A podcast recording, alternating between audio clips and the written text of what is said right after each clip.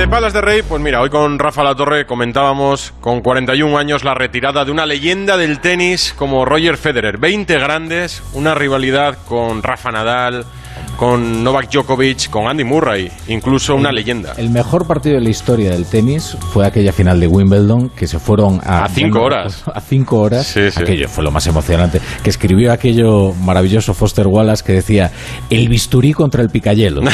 Más o menos. Ah, y y así van a acabar la carrera. Bisturí contra Cortayelos. Pues se retira el bisturí. Roger Federer, una leyenda que dice adiós. He trabajado mucho para volver en la mejor forma competitiva, pero también conozco la capacidad de mi cuerpo y mis límites, y el mensaje es claro. Ahora debo reconocer que mi carrera deportiva ha terminado. La Labour Cup la semana que viene en Londres va a ser mi último evento de la ATP.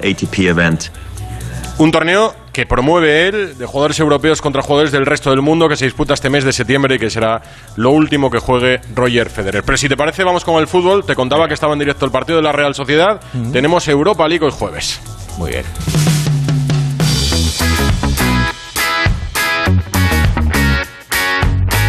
La brújula de Radio Estadio. Edu Pidal. Pues en directo y creo que a punto de terminar el partido de la Real Sociedad en su estadio ante el Omonia de Chipre. ¿Cómo va el partido? Íñigo Taberna, San Sebastián, buenas tardes.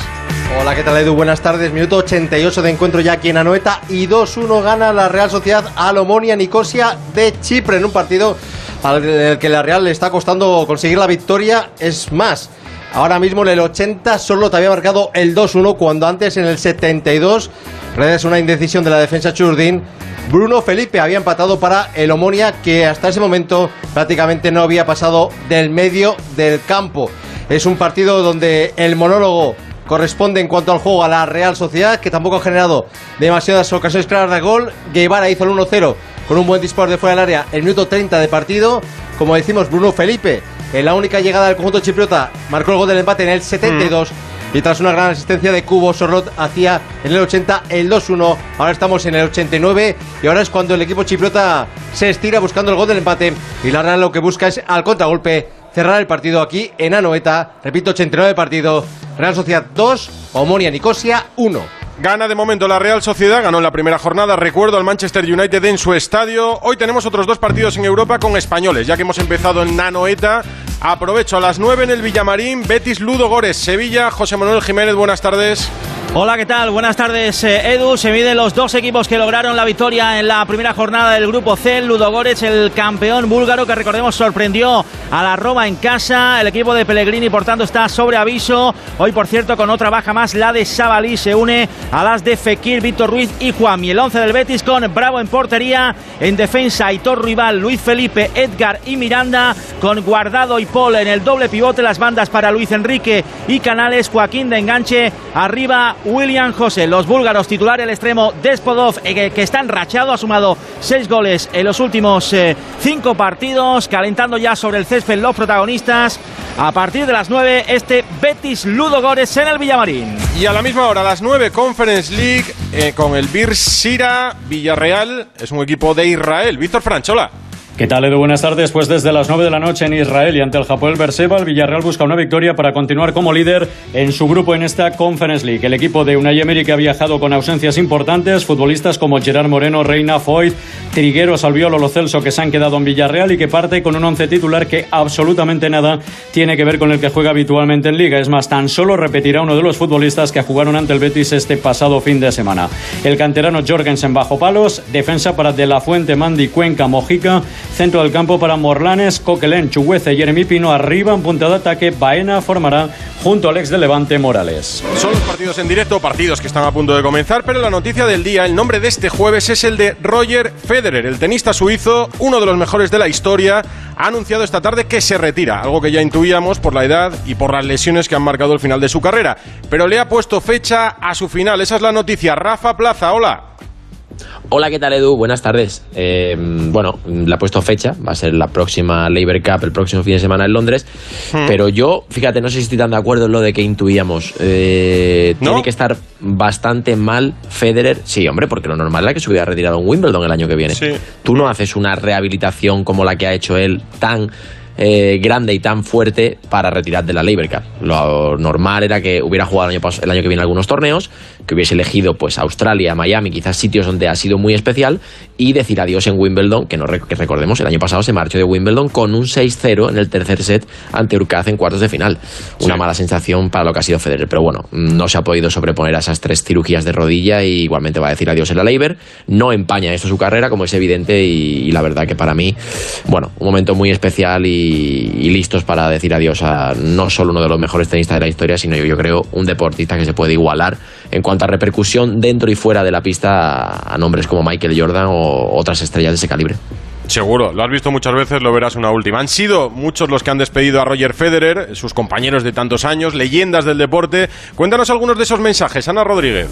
Pues muchas reacciones, como puedes imaginar, Edu, a la despedida de Roger Federer en el mundo del tenis y en el deporte en general. Muy esperada era la reacción a este adiós de Rafa Nadal, rival y amigo, dice el de Manacor. Ojalá nunca hubiese llegado este día. Ha sido un privilegio, un placer y un honor compartir estos años contigo. El nuevo número uno del mundo, Carlos Alcaraz, habla de Federer como uno de sus ídolos y fuentes de inspiración. Le da las gracias por todo todo lo que ha hecho por el mundo del tenis. Otro español, David Ferrer, habla ya de una leyenda de Federer. Su compatriota Babrinka le despide como el mejor de toda la historia y del Potro escribe que el mundo del tenis ya no volverá a ser lo mismo. Fuera del tenis, Pau Gasol firma gracias por tu inspiración. Fernando Alonso, un simple gracias Roger. Márquez compara la despedida de Federer con la de Rossi y recojo también un tuit de Boca Juniors que dice que es el final de una era. Sé que es difícil para alguien que ha compartido con él, además, tantos minutos de partidos, pero si tuvieras que resumir la extensa carrera de Federer en un minuto, ¿qué dirías? Feliciano López, buenas tardes. Hola Edu, a ver, me pides algo difícil, ¿eh? Resumir en pocas palabras lo que significa Federer para el mundo del tenis es complicado. A ver, yo destacaría de Federer sobre todo dos cosas. Una, que en un momento en el que el tenis, eh, después de la marcha de, Sampras y Agassi, necesitaba... Eh, un ídolo y alguien que volviera a enloquecer a la gente y que hiciera que todo el mundo del tenis eh, volviera a recuperar la ilusión. Ese fue él, él, consiguió eso. Por supuesto, después con la llegada de Rafa se crea al cabo de unos años esa rivalidad que creo que ha puesto el tenis en otro nivel diferente. Y luego hay algo en, en Federer que eso es para mí lo más destacable y es su manera de jugar, su estética y su forma de comportarse en la pista. Yo creo que el hecho de tener un tenis técnicamente tan perfecto y, y tan estético, pues a la gente del tenis yo creo que es lo que más les atrae de Federer, ¿no? Sobre todo su estética, su forma de moverse en la pista, de golpear la bola, etcétera, y luego su comportamiento. Ha sido un jugador que durante toda su carrera ha tenido un comportamiento ejemplar, siempre ha sido respetuoso con los rivales, con la gente. Eso también ha contribuido a agrandar mucho su leyenda, ¿no? Pues a Federer ha hecho que mucha gente, yo creo, que no le gustaba el tenis, se aficionara. Los títulos de Federer son indiscutibles. Ahí quedan sus números, sus triunfos para quien quiera consultarlos en el futuro. Deja también un legado, un estilo, una forma de comportarse y un rival que ha engrandecido aún más lo que se ha conocido como el Big Three. Dentro de muchos años podremos decir que vimos y disfrutamos el tenis de Roger Federer. Como podremos decir que nos equivocamos con la selección de Scariolo. Al menos yo, que nunca pensé que pudiera llegar a semifinales de este Eurobásquet. Pues lo ha hecho. Mañana se mide a Alemania y si pasa la final se va a enfrentar al vencedor del Francia-Polonia. Enviado especial de Onda Cero, David Camps.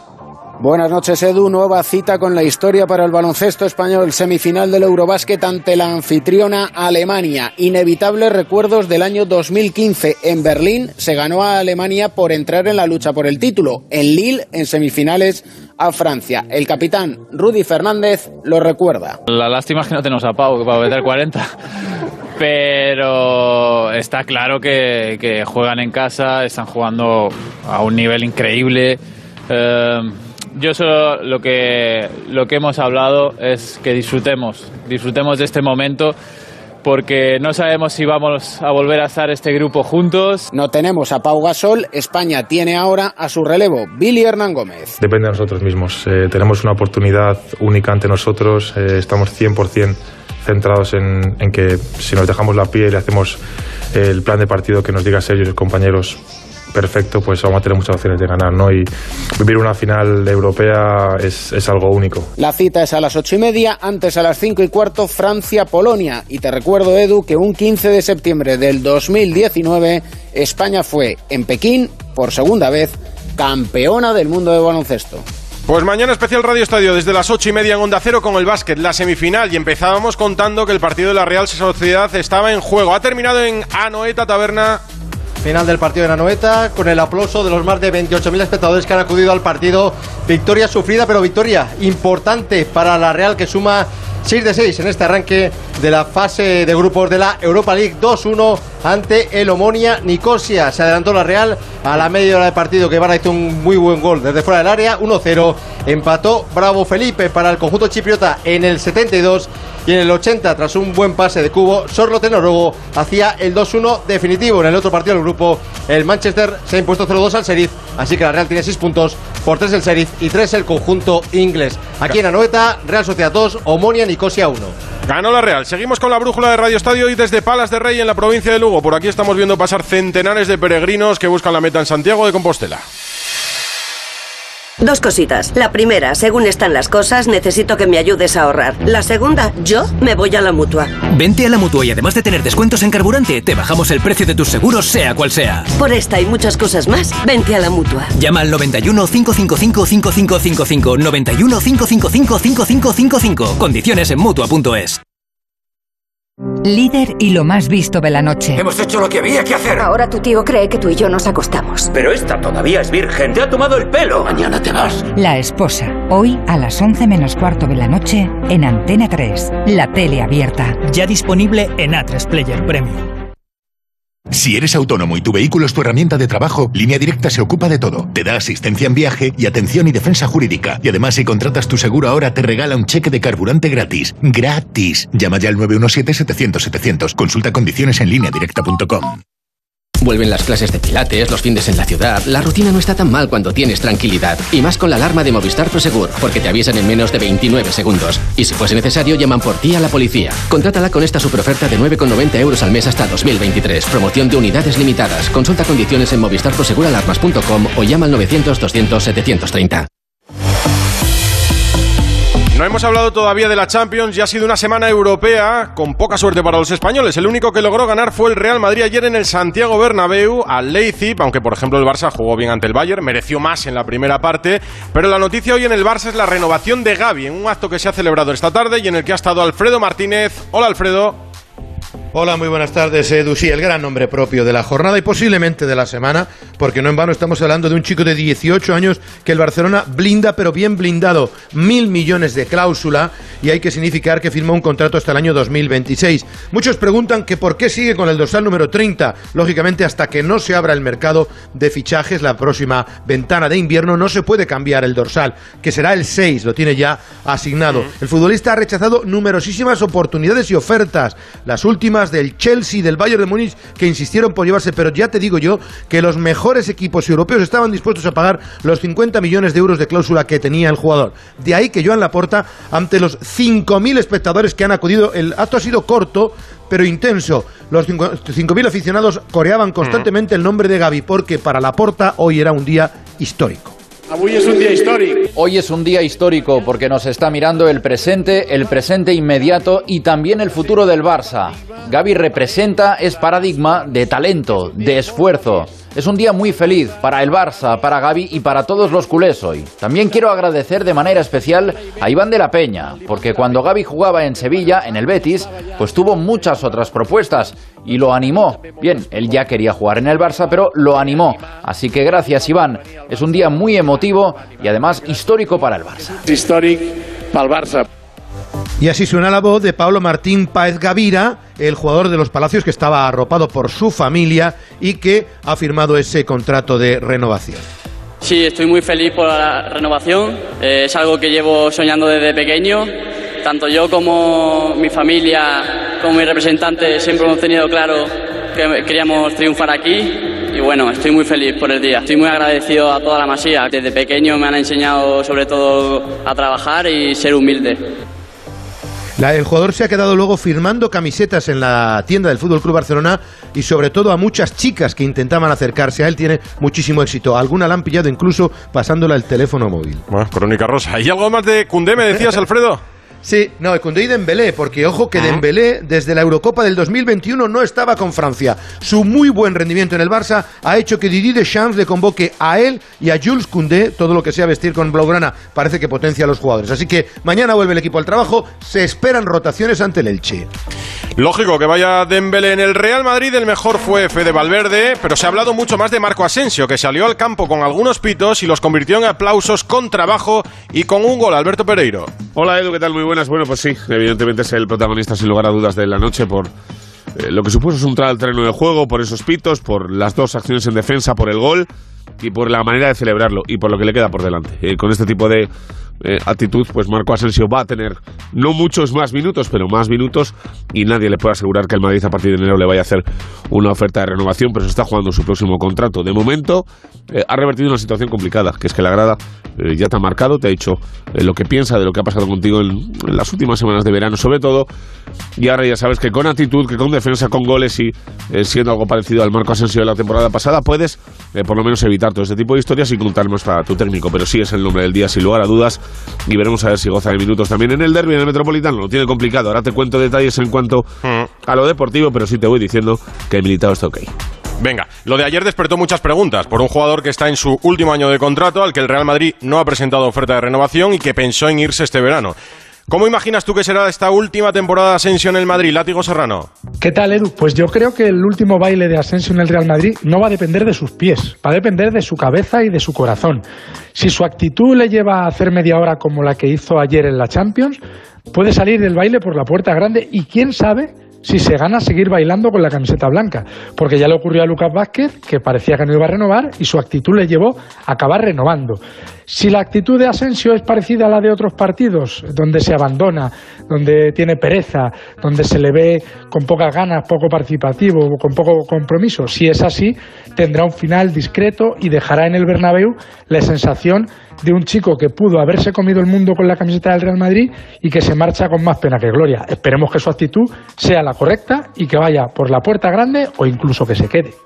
Ya veremos. Capacidad y talento para tener oportunidades con Ancelotti tiene de sobra. Depende de Asensio aprovecharlo y dejar un buen sabor de boca en este final, porque yo creo que va a ser el final como jugador blanco. Más noticias de fútbol, que hay unas cuantas en este jueves 15 de septiembre. Andrés Arangue. ¿Qué tal, Edu? Empiezo contándote que el futbolista Santi Mina, condenado a cuatro años de cárcel por abuso sexual, intervendrá mañana por videoconferencia desde Arabia Saudí en la comparecencia donde se decidirá si ingresa en prisión a petición de la acusación particular que se celebrará ante la sección tercera de la Audiencia Provincial de Almería. La sesión será a las 10 de la mañana a puerta cerrada. En lo puramente deportivo, en el Valencia, todos pendientes del posible debut de Cavani ante el Celta. El uruguayo está completando su primera semana con el grupo y Gatuso podría darle los primeros minutos de la temporada.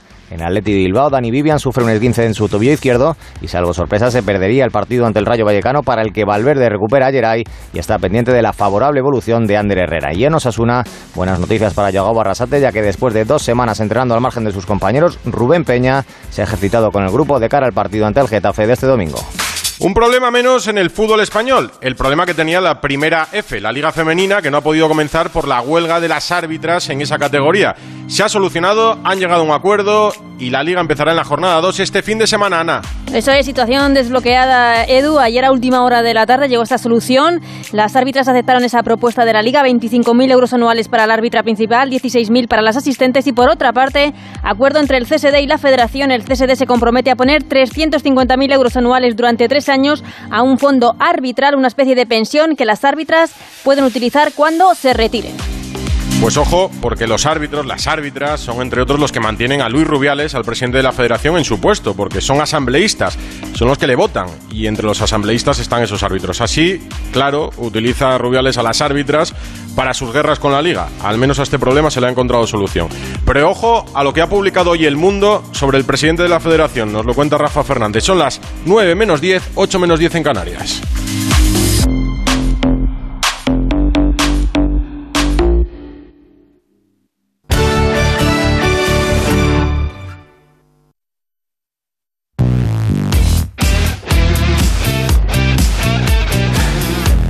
Miren, el diario El Mundo ha publicado hoy que Juan Rubiales, que es el tío y ex jefe de gabinete del presidente de fútbol Luis Rubiales, ha denunciado ante la Fiscalía Anticorrupción el pago de orgías con dinero a cargo de la Federación. Rafa Fernández.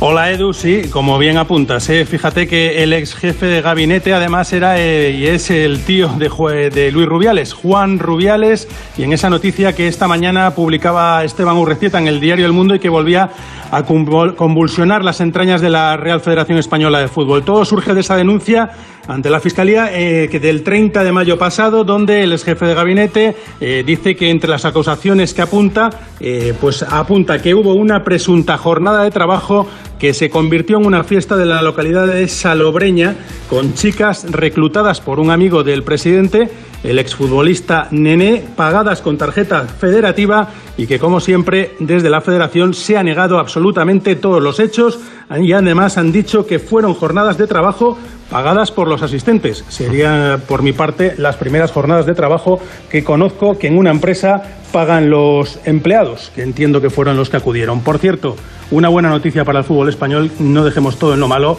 es que hoy ha habido reunión de la candidatura 2030 y lo que hemos podido saber en Onda Cero es que a día de hoy podemos poner un 90% de opciones de que España y Portugal van a ser las sedes del Mundial 2030. Pues se va a llevar una buena noticia. De Rubiales pueden sorprender ya muy pocas cosas. Un presidente que, según los audios del Confidencial, negocia comisiones con un futbolista en activo, con Piqué, que se lleva la Supercopa a Arabia Saudí, que hizo depender el variable de su sueldo de resultados deportivos, que graba reuniones privadas sin consentimiento con altos cargos del gobierno de España y que presume de su poder por su supuesta amistad con el presidente del gobierno. Y nos va a sorprender ahora que organice orgías y las pague con dinero de la federación. Ese es el problema que tenemos. Que nada de lo que haga Rubiales nos sorprende ya, pero ahí sigue.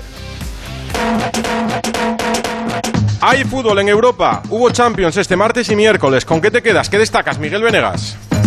Pues destaco que se ha, se ha estrechado mucho el margen. Eh, ninguno de los grandes ha ganado fácilmente esta semana, incluso Real Madrid, eh, eh, Paris Saint Germain, incluso Bayern, Manchester City, han sufrido más de la cuenta. Y luego hay equipos que no levantan cabeza, el Chelsea y el Tottenham, por ejemplo, y equipos que empiezan a levantarla, como el Inter o el, Liverpool, que ganaron el martes.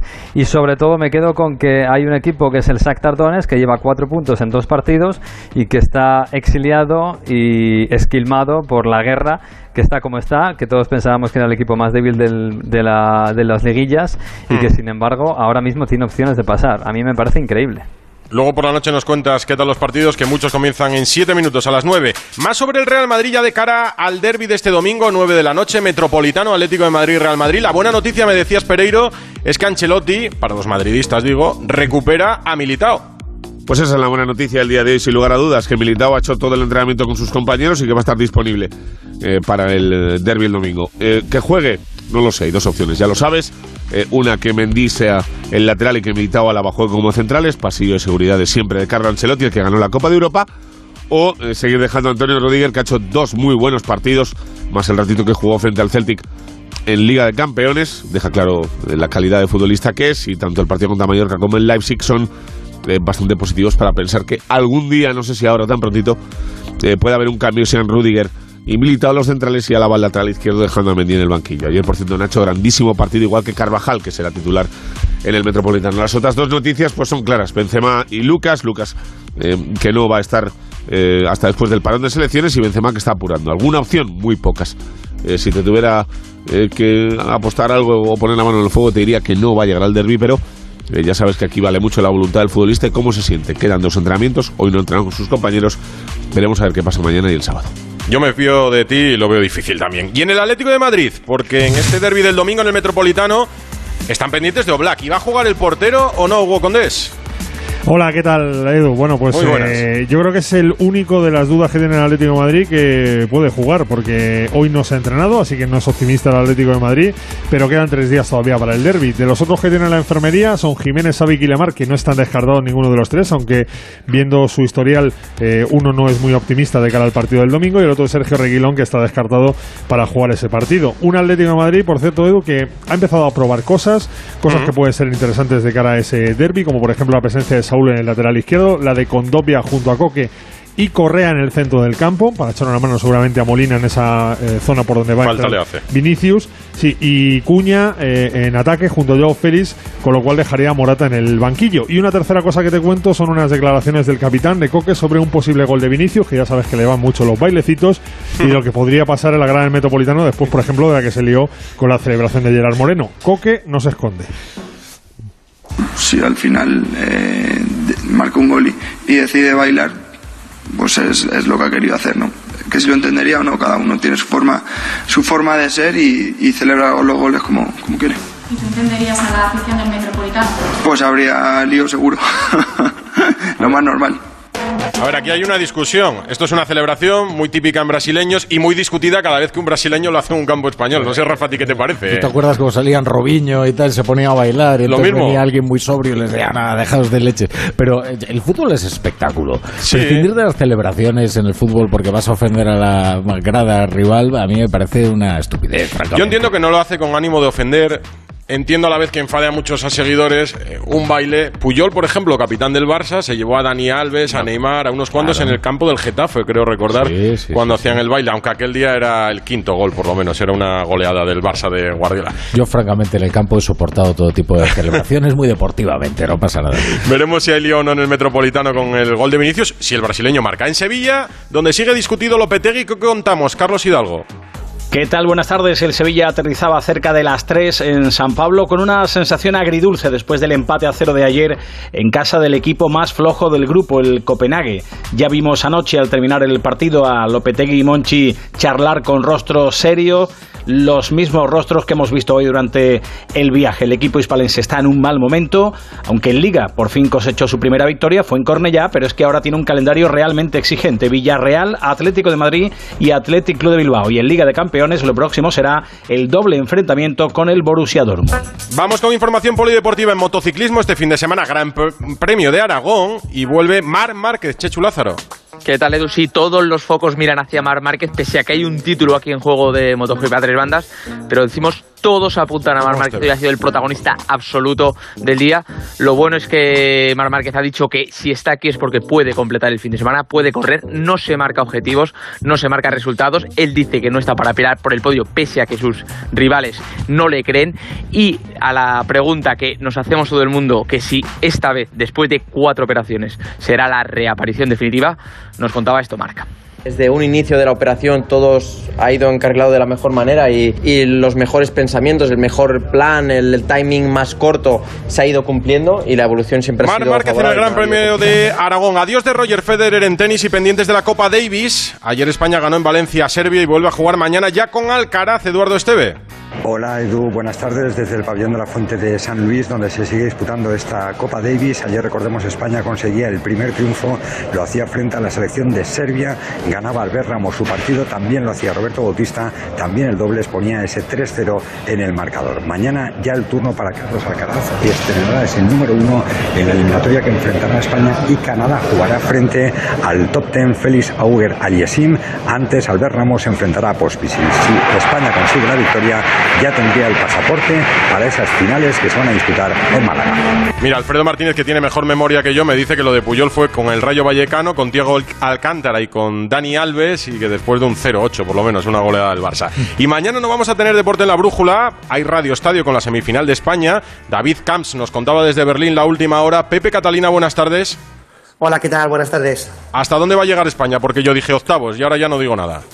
Bueno, ahora estamos en semifinales y cualquier cosa puede pasar en un partido ya de mucha exigencia donde no hay favoritos, pero hay que reconocer que el equipo alemán ha estado muy sólido durante todo el campeonato, es la mejor selección de Alemania como equipo desde la época de Nowitzki, donde era un poco más concentrado en el jugador legendario alemán y son los anfitriones, que a veces eh, eso va bien o incluso puede llegar a volverse en contra. La selección española ha crecido mucho a lo largo de todo el torneo, nos ha dado muchas alegrías y mañana afrontaremos el partido con la ilusión y sabiendo que los de Escariolo van a competir seguro por ganar. Ojalá el lunes celebremos un título de España aquí en los deportes en la brújula. Ahora me quedo escuchando el programa aquí en Palas de Rey. Hasta luego.